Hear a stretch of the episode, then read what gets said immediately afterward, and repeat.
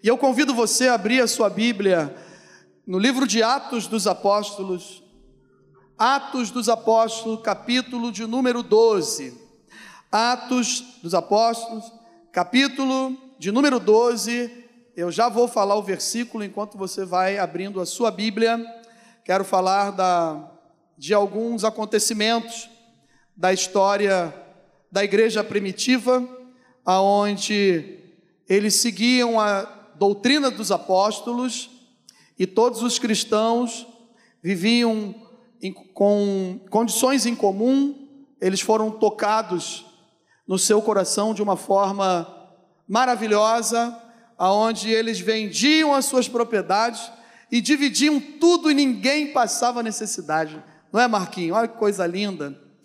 Além disso, o mais importante foi o poder do Espírito Santo, que foi derramado sobre a igreja, que era uma promessa de Deus, aonde usou o profeta Joel para falar que nos últimos dias o Espírito de Deus seria derramado sobre toda a carne, iria ter visões, profecias, palavra de sabedoria, os dons seriam derramados, revestimento de poder, para fazer a obra de Deus, e nós percebemos que essas coisas realmente aconteceram nos primeiros anos da igreja primitiva, porque era uma promessa do Senhor. Atos, capítulo de número 12.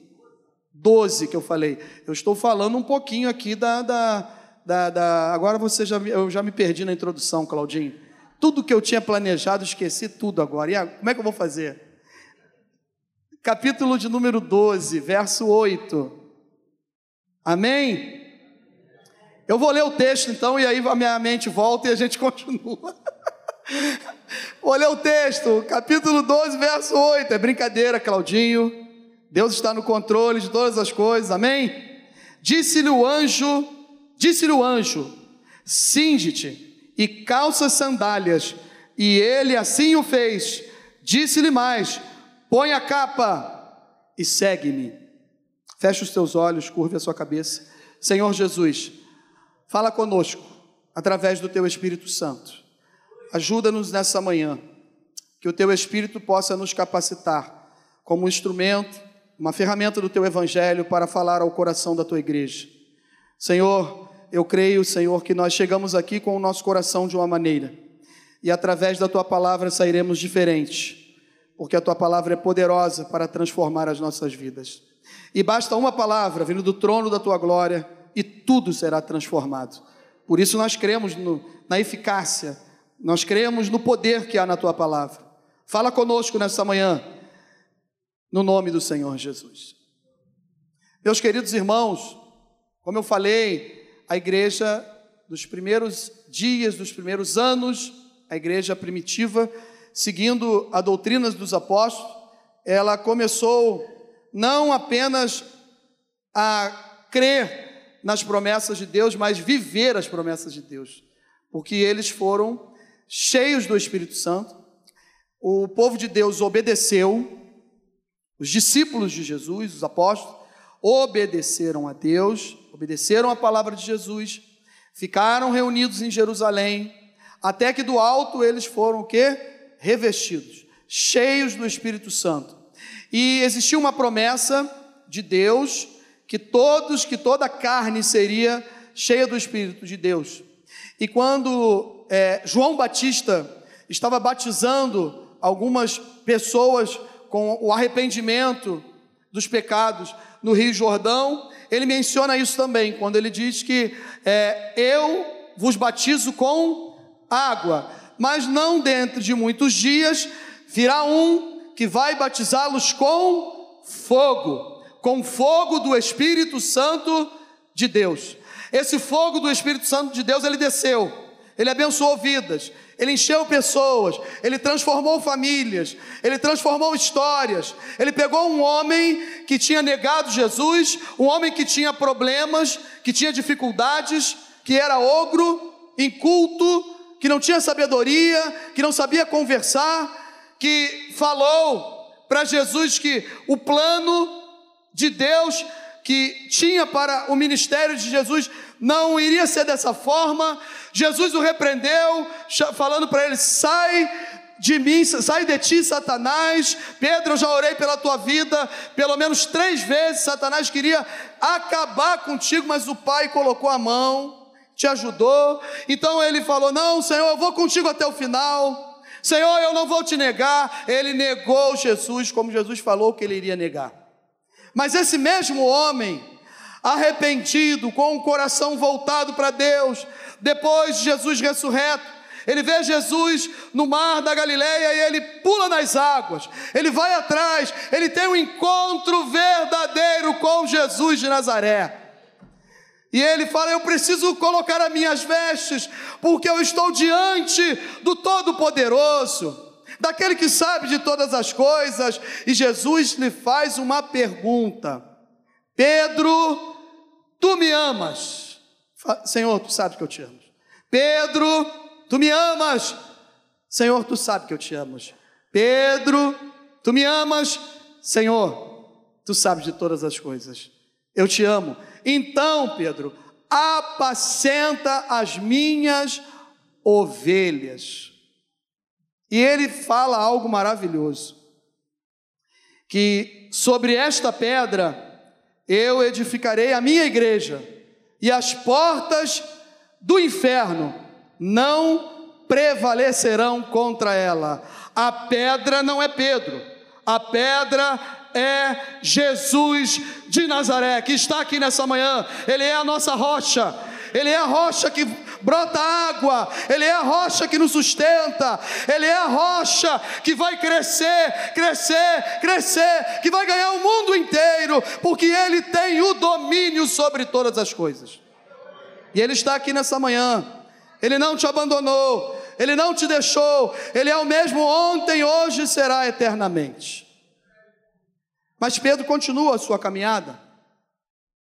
cheio do Espírito Santo, prega e mais de 3 mil almas aceitam Jesus, são convertidos, são batizados. E o povo de Deus vendo as maravilhas acontecendo, e os escribas, os doutores da lei, os fariseus, essa turma toda, que às vezes eu chamo eles dessa turma toda, eles começam a questionar esse povo deve estar tudo bêbado, eles estão malucos, eles bateram a cabeça, eles estão falando coisas que ninguém entende nada. E a Bíblia diz que tinham pessoas de várias nações, tinha pessoas de Roma, da Finícia, da Síria, da Arábia, tinha gente de tudo quanto era lugar, e as pessoas falando em línguas e todos entendendo as maravilhas de Deus nas suas próprias línguas. Tem coisas que só Deus faz, tem coisas que só Deus sabe como agir, como fazer que a gente venha entender que no meio de situações complicadas e difíceis que estamos passando, Ele faz a nossa mente esperar em Deus. E a Bíblia diz no capítulo 3 que eles foram ao templo, Pedro e João.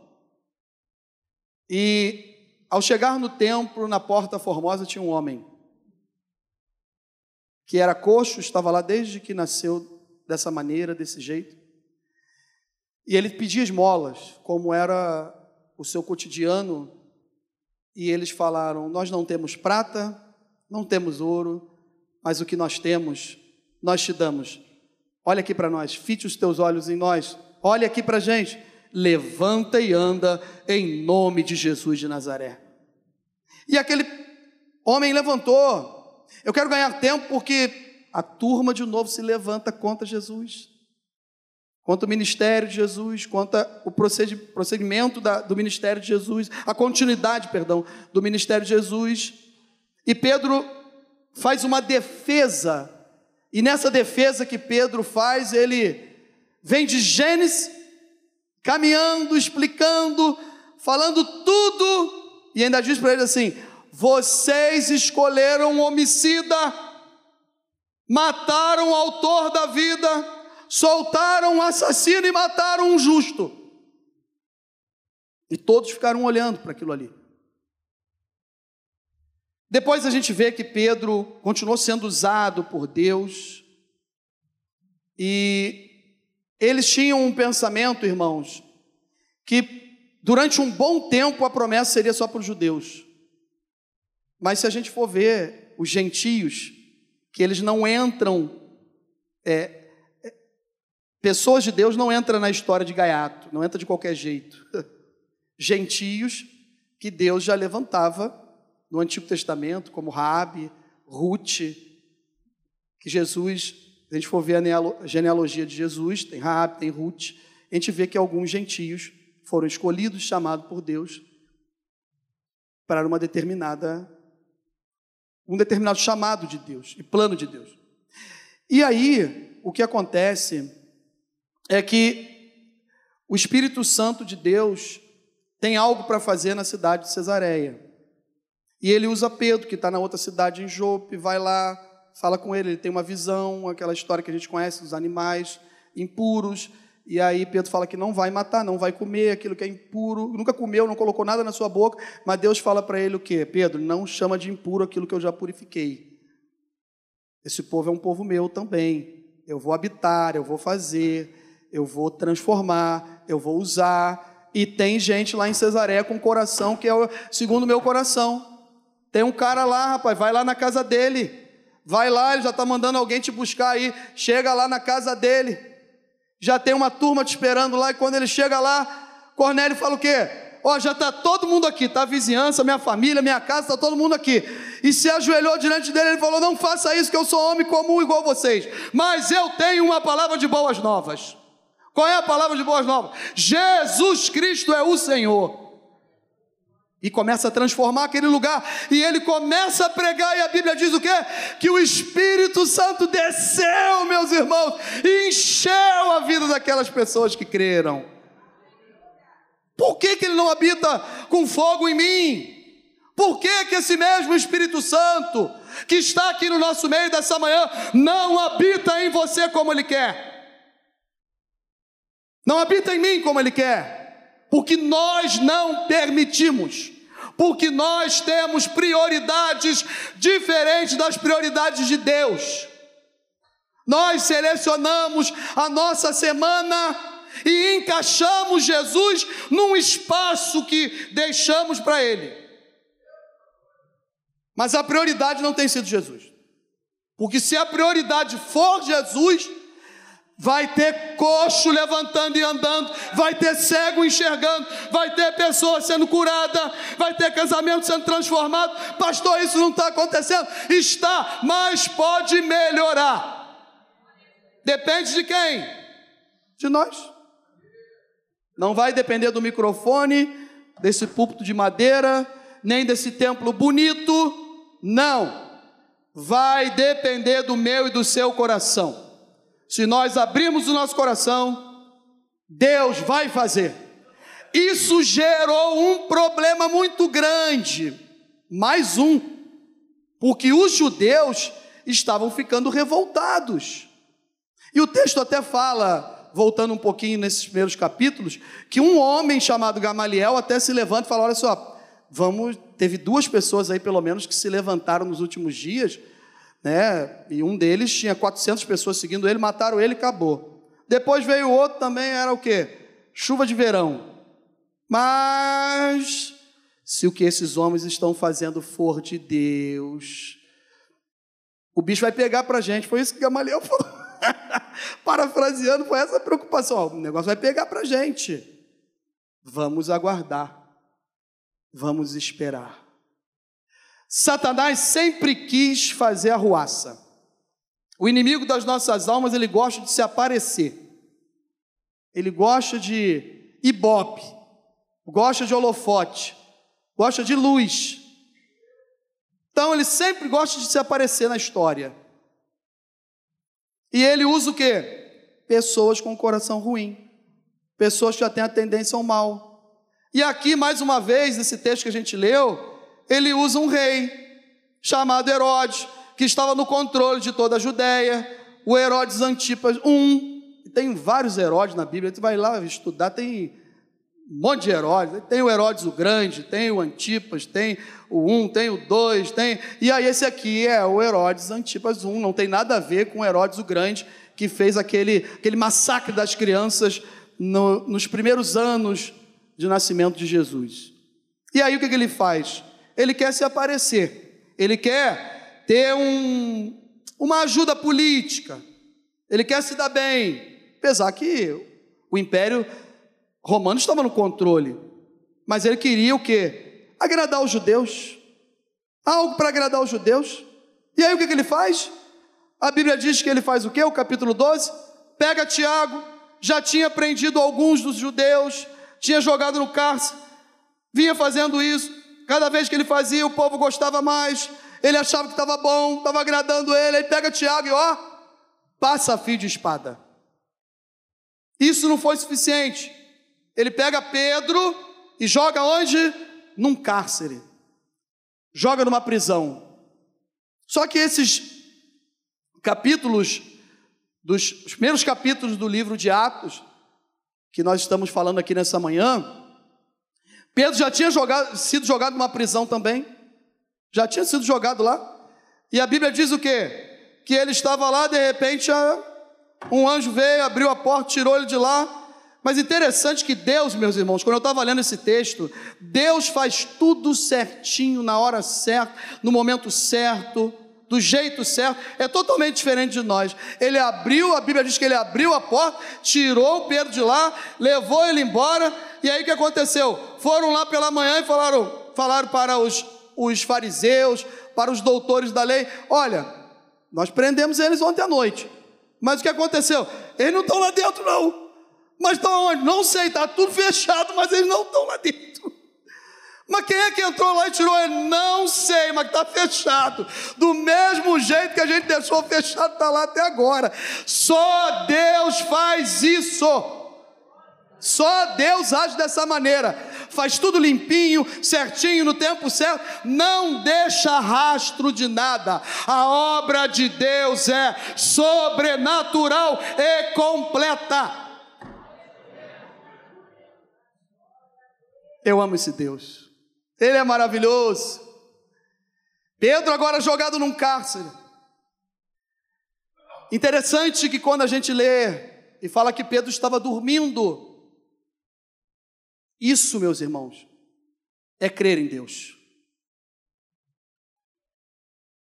Porque no capítulo 20 do Evangelho de João, no verso 18, Jesus fala para Pedro, ele entrega uma profecia para Pedro: Pedro, hoje tu te cinjas, tu coloca tua roupa, se arruma aí, Pedro. Tu vai pescar, tu vai para o shopping, tu vai para onde você quer. Você anda para lá, anda para cá, tu toma tuas decisões, tu faz o que você quer.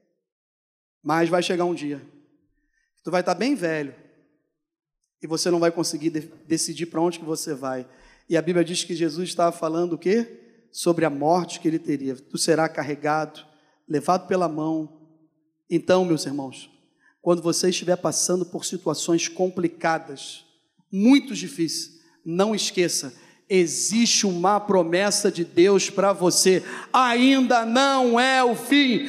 Deus vai operar, não importa que tipo de prisão você esteja, não importa o que, que está deixando você num cárcere frio, gelado, sem esperança, com medo, sem saber o que fazer e esperando uma sentença. Os dias estão passando, os dias estão passando, e o dia da sentença está chegando. Vai chegar a sentença, ela vai acontecer, não tem como. O meu irmão, nós três estávamos sempre juntos com Jesus na maioria dos milagres, na, no Monte da Transfiguração, nós estávamos lá, e agora ele não está mais conosco, a cabeça dele foi arrancada em praça pública, aonde todos viram a maldade de Herodes. Então, à noite, quando na manhã seguinte ele será colocado em praça pública para acontecer talvez a mesma coisa, chega o nosso Deus lá e fala o seguinte: o meu servo, quem controla a vida dele sou eu. O título dessa mensagem é O Deus que realiza o impossível e requer de nós um posicionamento. Amém? O Deus que realiza o impossível requer de nós um posicionamento. E quantas coisas o Senhor já fez por nós? Quantas maravilhas, quantos milagres.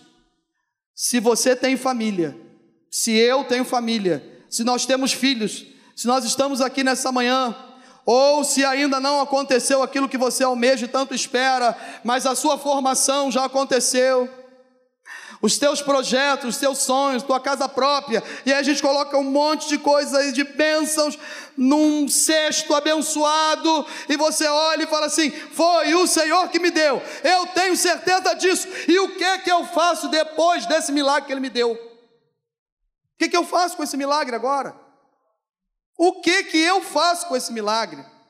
E é em cima disso que eu quero usar esse texto nessa manhã para contextualizar na nossa vida espiritual, aplicando na minha vida, na sua vida. E aí o texto diz: sabe o que? Que o anjo o acorda, ele estava numa prisão com 16 guardas. Eu não sei porquê, porque o cara não era um assassino, mas eu entendi aqui que eu acho que foi porque o Herodes ficou sabendo assim: ó, ele estava lá na outra vez lá e chegaram lá, cara, tiraram o cara de lá e a porta ficou fechada.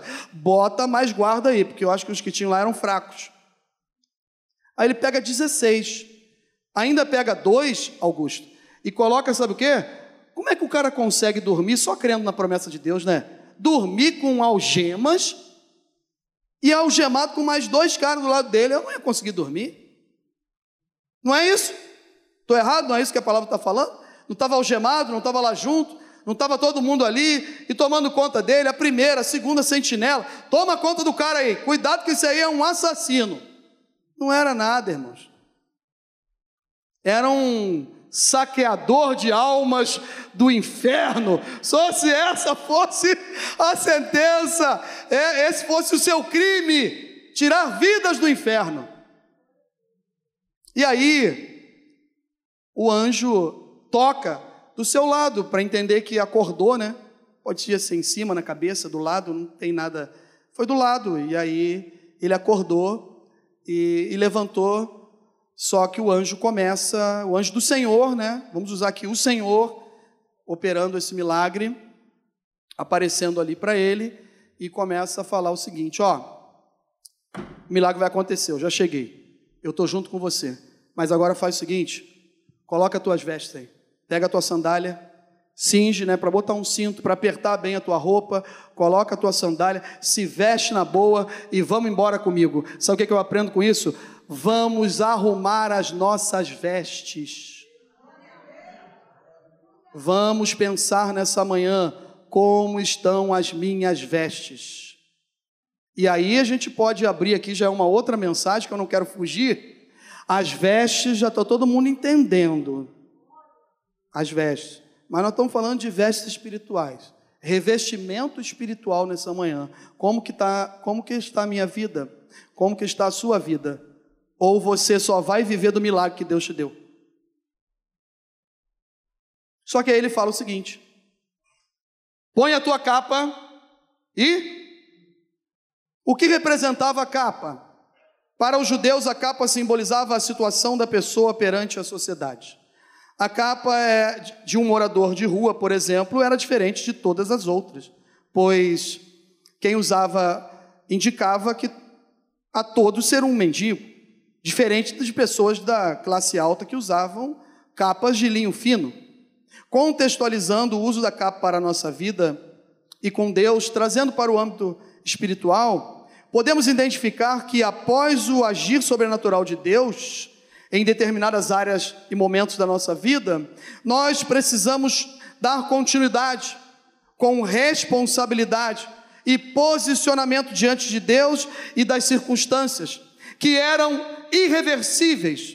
Parecia ser o fim dos nossos sonhos, dos nossos projetos e de coisas que almejávamos, mas Deus operou um grande milagre, dando a oportunidade de glorificar e exaltar o nome dEle através das nossas vidas. Pedro poderia fazer só o seguinte: obedecer tudo que ele falou, pegar a capa, mas quando saísse no último portão de ferro, fazer sabe o quê? é para cá que eu vou, e o anjo que vá para lá. Eu mando na minha vida. Eu toco a minha vida do meu jeito. Pastor não manda em mim. Ah, sistema nenhum manda em mim. Não, eu vou andar do jeito que eu quero. Ninguém me obriga a nada. Pedro não pensou assim. Sabe o que, que ele fez? Ele obedeceu. Colocou as vestes, estava despido, botou a capa e saiu. Que tipos de capas nós precisamos usar após o agir sobrenatural de Deus. A primeira capa, a capa do livramento de Deus da condenação. Amém? A capa do livramento de Deus da condenação. Pedro estava sendo usando uma capa simbolizando o livramento agora da condenação do local mas eu quero falar que quando a nossa sentença de morte já estava pronta e parecia não ter outra saída, em Jesus a nossa eternidade foi restaurada. Ele mudou o nosso rumo na cruz do Calvário. Use a capa, use a capa do livramento de Deus da condenação. Estávamos condenados a morte. Porque Deus amou o mundo de tal maneira que deu o seu Filho unigênito, para que todo o que nele crê não pereça, mas tenha o quê? A vida eterna. A luz chegou na nossa vida e as trevas tiveram que sair. Elas pegaram retirada, irmãos.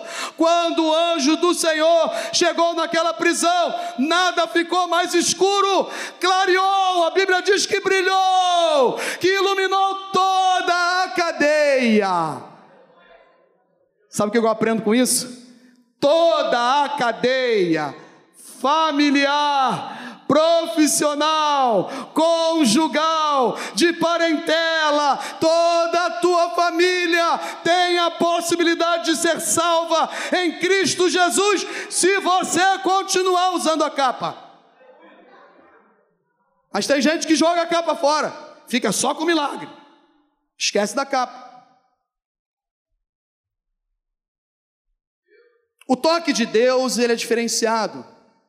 Ele tem a ver com um encontro verdadeiro.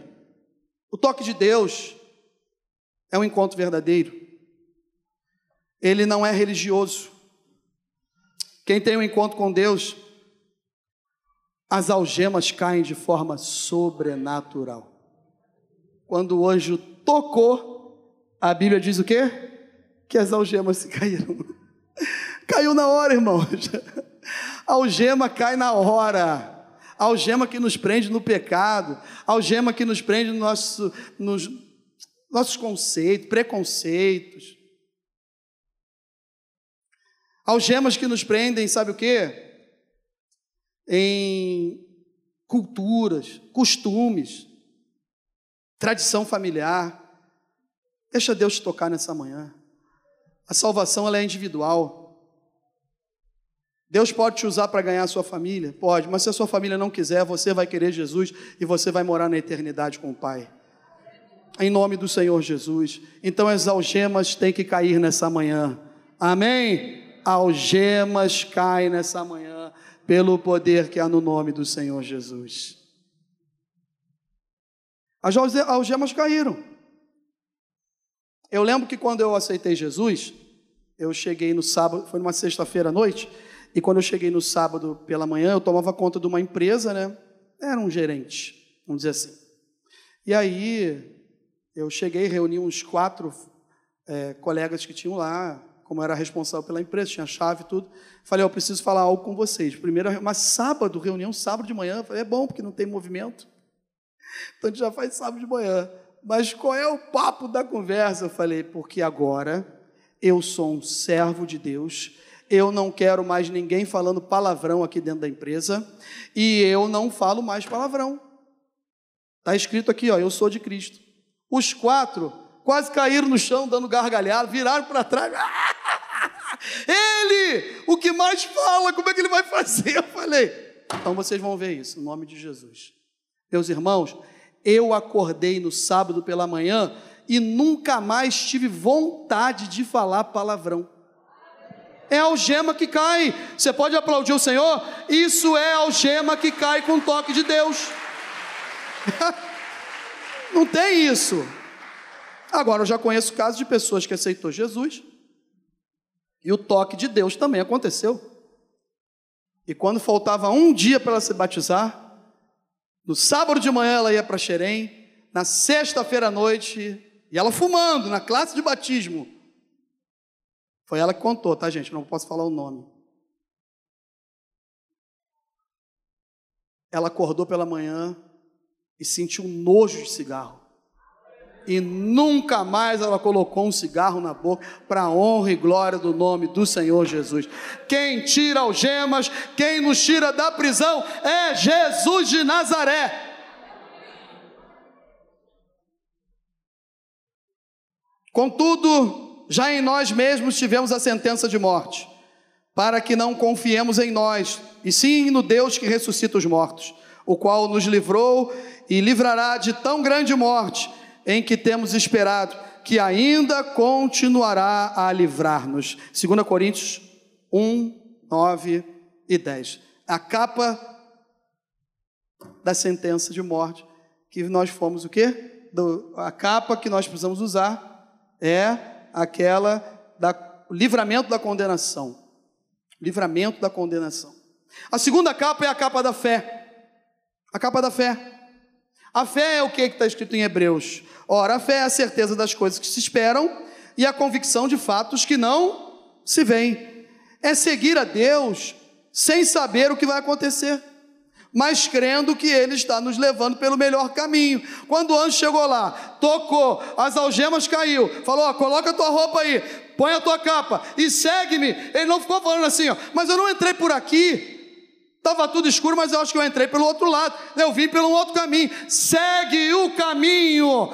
Vai seguindo o caminho que Jesus mandou te seguir. Isso é fé, irmão. Eu não sei o que vai acontecer. Pedro não sabia o que ia acontecer, mas ele sabia de uma coisa: tem mais guarda por aí, tem mais sentinela por aí. Mas ele creu e foi atrás do anjo do Senhor. Vá atrás de Deus. Se Deus está falando é por aqui, Luiz, vai por aqui, Luiz. Se Deus está falando é por aqui, Rodrigo, vai por aqui, Fábio. Mesmo sem enxergar nada do que está por vir ainda, nós precisamos crer que vamos transpor as maiores barreiras da vida. Entender que o sobrenatural só acontece na presença de Jesus. Sozinhos, a gente sempre fala isso, nós não vamos a lugar algum. Em todos os momentos da nossa vida, Jesus está presente. Amém? Ele abre somente os nossos olhos. Preste bem atenção nisso. Ele abre somente os olhos dos filhos de Deus. Vou colocar assim: eu coloquei os nossos olhos dos filhos de Deus, enquanto está agindo para operar o milagre. Quem anda com Jesus vê as coisas acontecer automaticamente. A Bíblia diz que os sinais seguirão aos que creem. Não vá atrás de sinais. Não vá atrás de sinais. Siga o caminho. Siga a palavra. Siga Jesus. E no tempo certo, mas eu não estou vendo nada. Eu não estou enxergando nada. Eu não estou vendo meu filho, meu filho está cada vez mais distante. Eu não consigo ver, ele está bebendo ainda. Ele virou essa noite, pastor, essa noite ele estava na farra. Eu não sei mais o que fazer. Mas olha o que, que a segunda carta de Paulo aos Coríntios, capítulo 4, verso 3 e 4 diz. Mas se o nosso evangelho ainda está encoberto, é para os que se perdem que está encoberto, nos quais o Deus desse século cegou o entendimento dos incrédulos, mas para que lhe resplandeça a luz do evangelho da glória de Cristo, o qual é a imagem de Deus. Só quem não é filho de Deus é incrédulo e não sabe o que, que Deus vai fazer. Quem é filho de Deus crê, tem fé, não sabendo nem para onde está indo, mas que Deus vai fazer pelo poder que há no nome do Senhor Jesus. Então, os olhos de filhos de Deus não estão encobertos. Nós não vivemos pelo que nós vemos, nós vivemos por, pelo que nós cremos. É totalmente diferente desse mundo aí, ó. O evangelho está encoberto para eles. Para nós já resplandeceu a luz. Aleluia! A luz de Jesus de Nazaré. A luz que o mundo não quis conhecer, que o mundo não deu valor. Mas para os que creem, a palavra diz que a pregação da cruz para o mundo, para os incrédulos é o que? Loucura. Mas para os que creem é o que? Poder de Deus, é salvação, é bênção, é restauração, é transformação, é milagre. Se você crê na palavra de Deus, as coisas vão acontecer. No tempo certo vai acontecer. A terceira capa, a capa da gratidão. A primeira capa é a capa do livramento de Deus da condenação.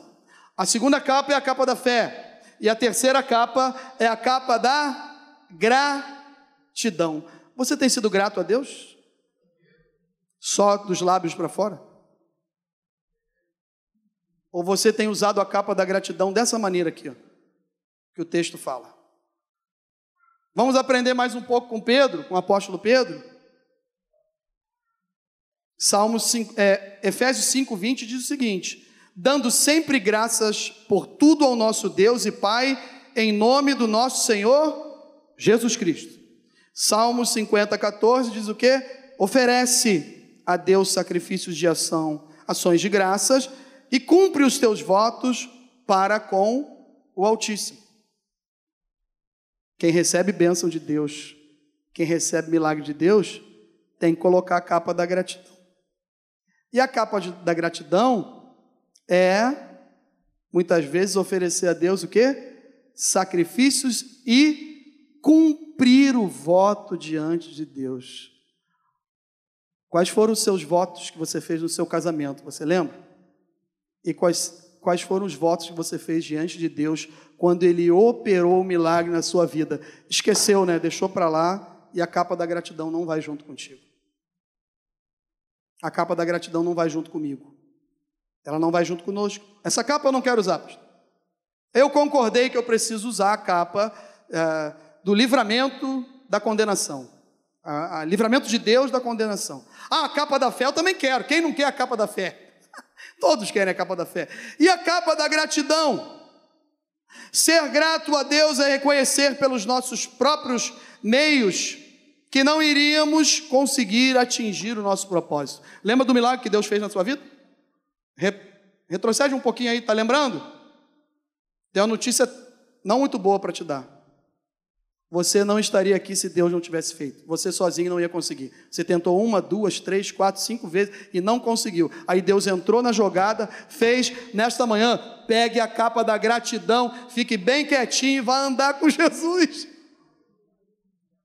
É só reconhecer um pouquinho, ó. Caramba, eu não ia conseguir fazer, não. Não ia dar. Se eu reconhecer isso, eu já estou pegando a capa da gratidão.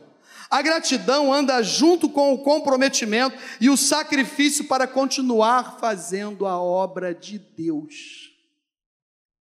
Pedro poderia muito bem, quando a última porta de ferro que deu para a rua, o portão de ferro, se abriu, ele poderia ter jogado a capa fora, mas ele não ia jogar porque essa capa não, no literal, no, no, no natural, estava frio, então ele tinha que usar capa também. É que a gente pega a capa e joga aqui na. A Bíblia nos dá essa. Que beleza isso, a gente joga na nossa vida espiritual. E pode conjecturar, aplicar, fazer analogia. Essa é a Bíblia Sagrada. E aí o que, que ele fez? Ele não foi embora. Ele não foi para casa ele não foi ter vida boa, ele não foi gastar o dinheiro que ele tinha da pescaria. Não! Nós precisamos reconhecer da onde Deus nos tirou e o milagre que ele fez na nossa vida e procurar estar no centro da vontade de Deus. Capa da gratidão tem a ver com isso. Eu coloco a capa e falo, Senhor, essa é a capa da gratidão. Que milagrão que o Senhor me deu. Como é que eu faço agora? Me coloca no centro da tua vontade. Eu não quero mais fazer a minha. Me coloca no centro da tua vontade. E aí Deus vai fazer. Me coloca no centro da tua vontade. E aí, como é que eu faço, pastor, para ser colocado no meio da vontade de Deus? Esteja no meio dos irmãos, esteja na igreja, esteja nos cultos, esteja nas reuniões de oração. Pedro saiu da cadeia e foi para oração. Pedro não foi para casa. Pedro, quando teve um milagre na vida dele, que Deus tirou ele da prisão, ele foi adorar, ele foi comunicar os irmãos, ele foi estar junto com os irmãos, em comunhão com os irmãos.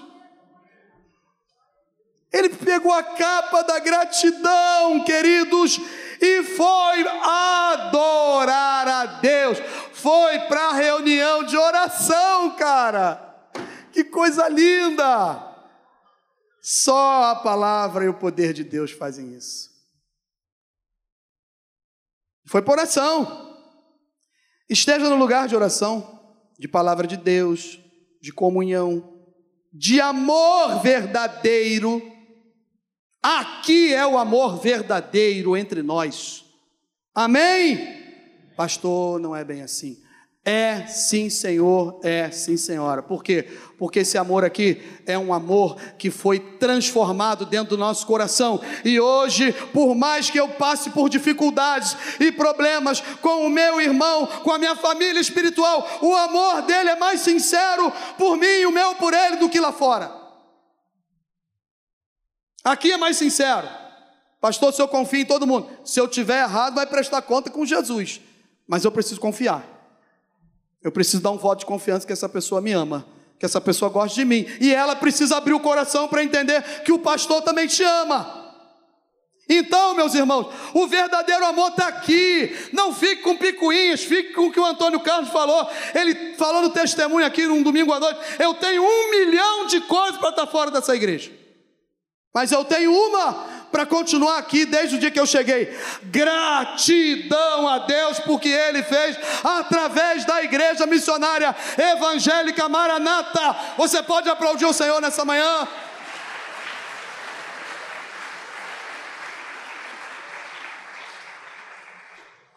Deus podia usar qualquer aprisco, qualquer igreja, mas se Ele escolheu usar a Maranata para te abençoar, Faça a obra de Deus na Maranata, use a capa da gratidão e seja grato a Deus.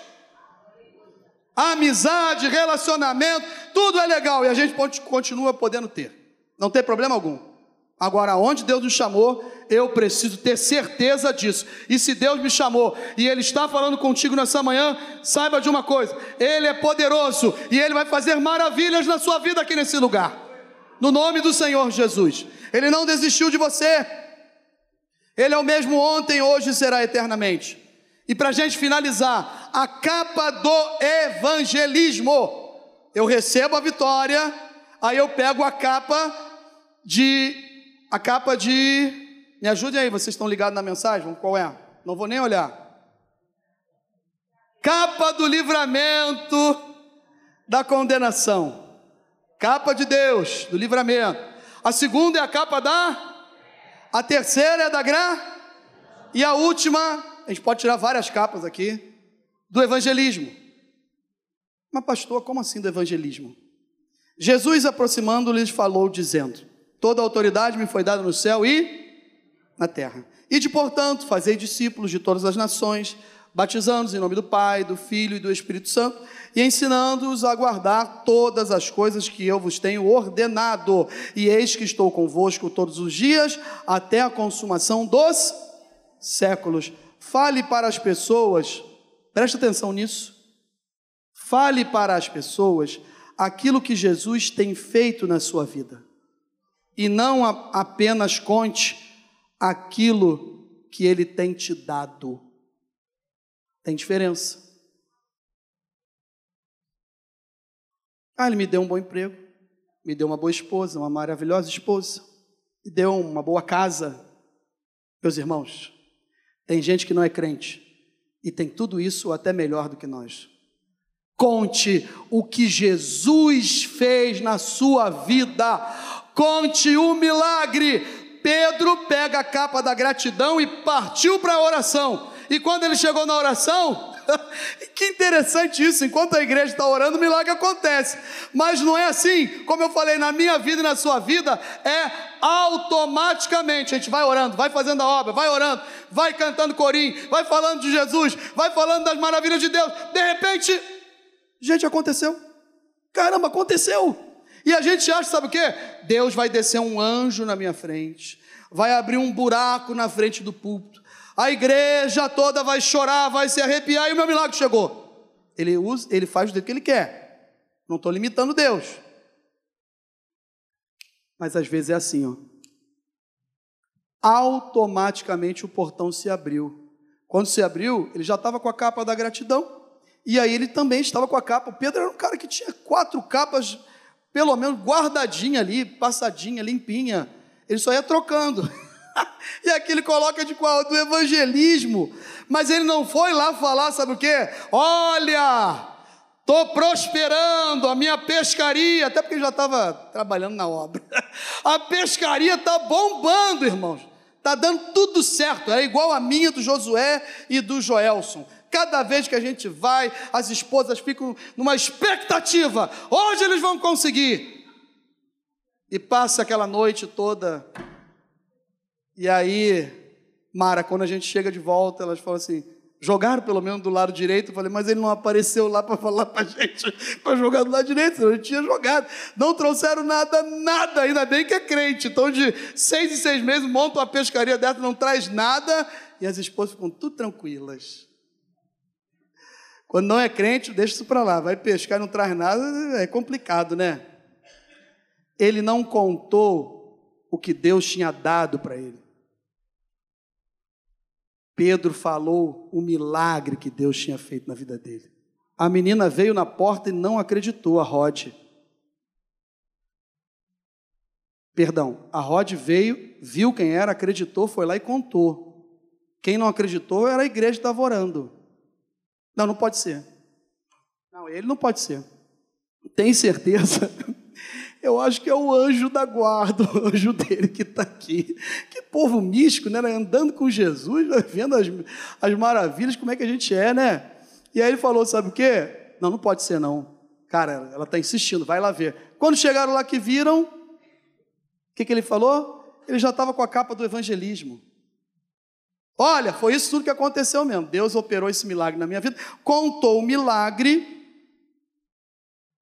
e ele, por que, que é evangelismo? Porque o texto fala assim, ó. 17, 12, 17. Ele, porém, fazendo-lhe sinal com a mão para que não se calasse, contou-lhes como o Senhor o tirara da prisão e acrescentou: Anuncia, anuncia isso para o Tiago. O Tiago, o justo, o irmão de Jesus, que é o pastor da igreja de Jerusalém, conta para a igreja conta para o pastor, conta para os irmãos, conta para a tua família, conta para todo mundo. Fala do milagre que Deus fez na sua vida, aquilo que você não tinha e hoje você tem, é milagre de Jesus. Então, use a capa do evangelismo e fale, fale do poder de Deus, fale do milagre de Deus, não do que Ele está te dando somente. E quando ele fez isso, eu só consigo falar que estava preso nos meus pecados e delitos quando eu reconheço e eu anuncio que foi o próprio Senhor que me libertou. Agora, quando eu falo assim, não, eu cheguei na boa para o Evangelho, eu já era um cara bom, nunca matei, nunca roubei, tranquilex. Mas o fulano de tal, como fala o pastor Ari, era um bandido, então ele precisava mesmo, mas eu não, eu não, poxa. Fui por causa de outro problema. E mentira deslavada. A Bíblia diz que todos, todos pecaram e destituídos foram da glória de Deus. Não tenha vergonha de falar das maravilhas de Deus na sua vida e como Ele transformou você, porque existem pessoas que precisam ouvir. Se Ele especificou, vai lá e fala para o Tiago e para, para os irmãos, Tiago precisava ouvir. E depois a gente vai ver que Tiago vai se converter num encontro com Jesus mesmo, mas Tiago precisava o quê? Ouvir mais um milagre sobrenatural. Tem gente que precisa ouvir o milagre que Deus fez na minha vida e na sua vida. Tem gente que não vai valorizar, mas tem gente que precisa ouvir. Uma vez a gente foi para um encontro de casais, vamos ficar em pé em nome de Jesus. Nós vamos finalizar essa reunião. O Ministério de Louvor vem para cá. Eu quero finalizar com esse breve testemunho. Você foi abençoado nessa manhã? Você pode aplaudir o Senhor mais uma vez, amém?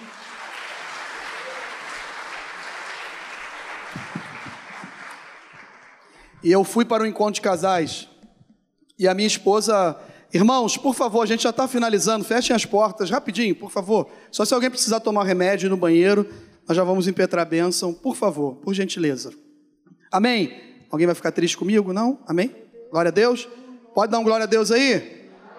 Amém. Se você precisar sair, ah, pastor, estou indo tomar um remédio, estou indo no banheiro agora, vai lá. Se não, se é outra coisa, se é o bazar, a gente já está finalizando. E aí eu fui para o encontro de casais.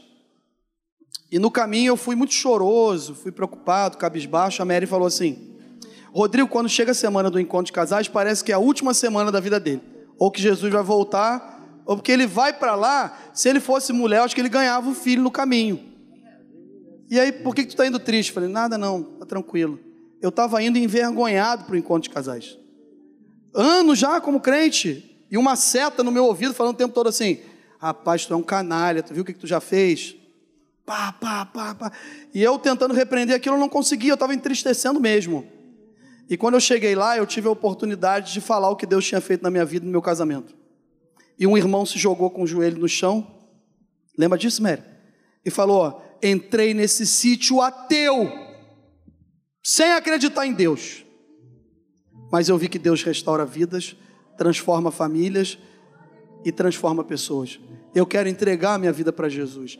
Isso, irmãos, é para honra e glória do nome do Senhor. Não estava aqui para contar, não. Mas veio à minha mente por quê? Porque eu estava com vergonha, mas tinha alguém precisando ouvir.